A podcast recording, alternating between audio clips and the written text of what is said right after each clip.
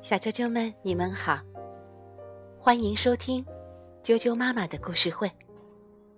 我是哀酱妈妈，今天给大家带来《悟空乖》系列里的一个故事，名字叫做《小金鱼回家》。向华文，马玉图，连环画出版社出版。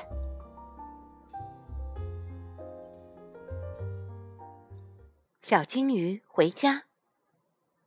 在悟空的同学里，晶晶年纪最小，个子却最大。老师和同学们都很喜欢他。来自大海的晶晶，最喜欢上游泳课了。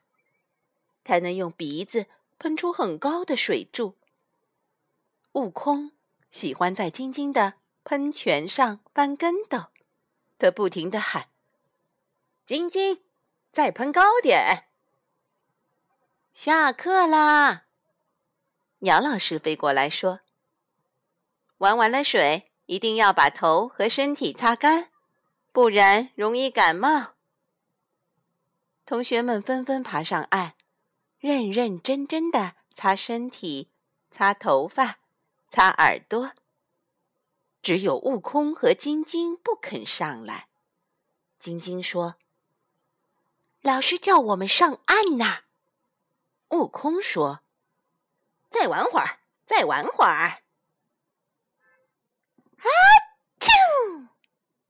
第二天还真被鸟老师说中了，小晶晶感冒了。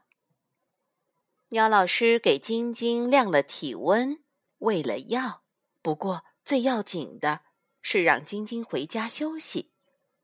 为了不耽误时间，鸟老师给晶晶的爸爸妈妈打电话，提议安排同学们送小金鱼回家。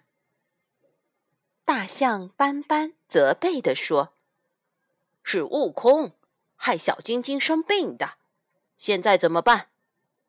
兔子嘿嘿说：“兔子嘿嘿说，晶晶家那么远，没准儿比月亮还远。”狼狼阿狗撇着嘴说：“悟空要是有本事，就一个人把晶晶扛回家。”悟空躲在一旁，一肚子不服气。青蛙怕怕说：“老师说送他回家，听老师的。”同学们组成护送晶晶小组，大象斑斑担任组长。鸟老师展开地图，为同学们详细解说去晶晶家的路线。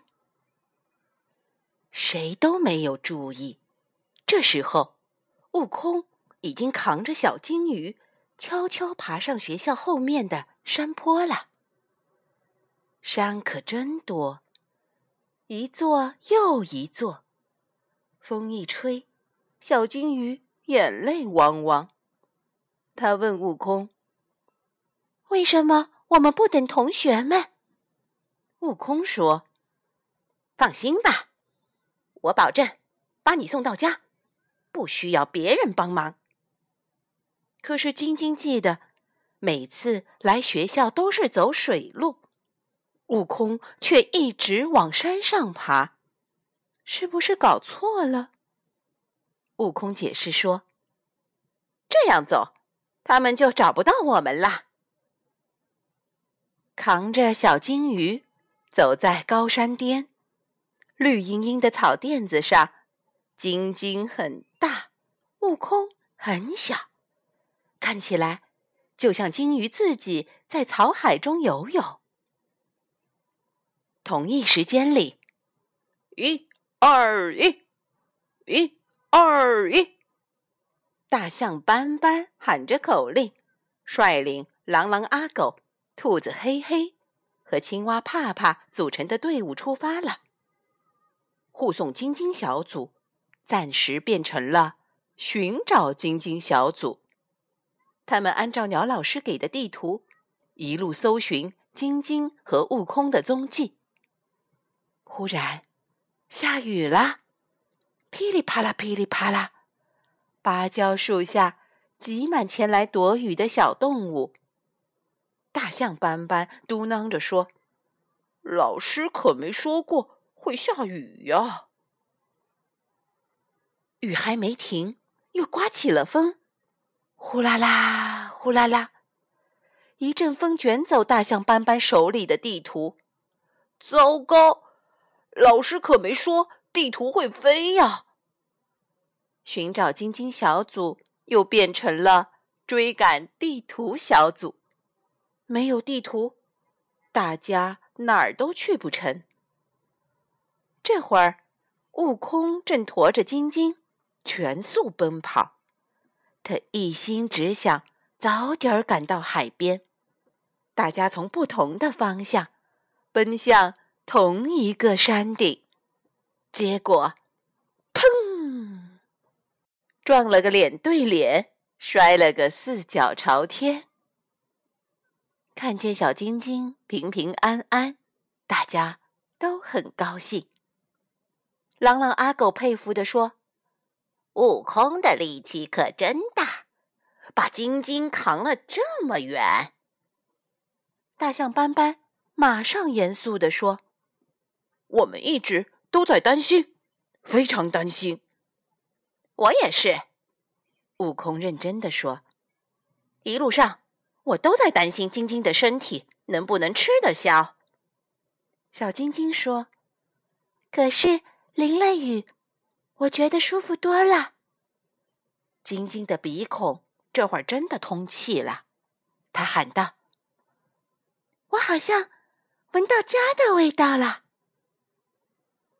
家的味道，就是大海的味道。看，就在山坡的另一边，雨过天晴，大海展现在眼前。晶晶，你家真漂亮。”大家都这么说。海面上有两个小白点，那是金爸爸和金妈妈。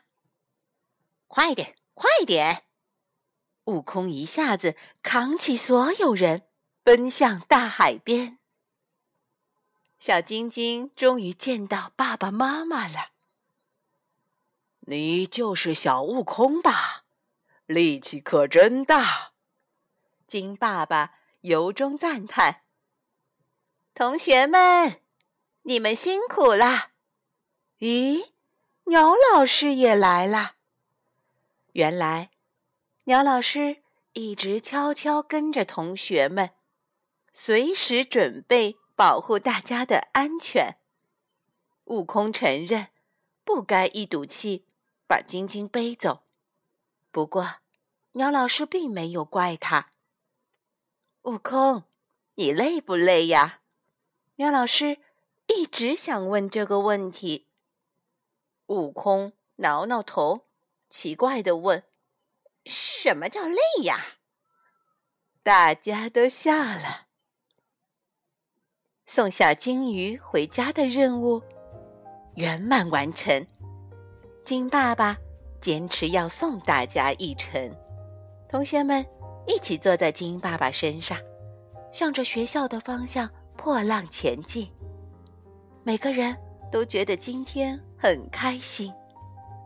不知疲倦的小悟空，用金箍棒挑着灯笼，在前面照路呢。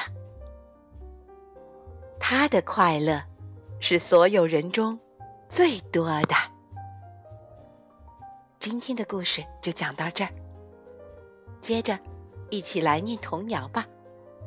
今天的童谣名字叫做《小白鹅》。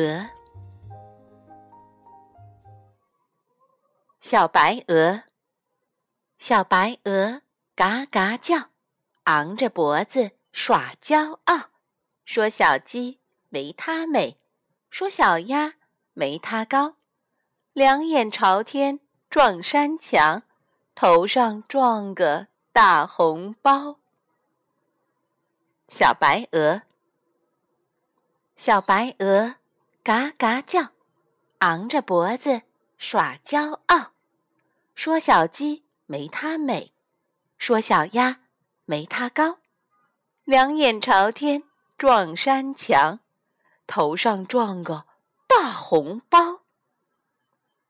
今天的童谣就念到这儿了，祝大家做个好梦，明天见。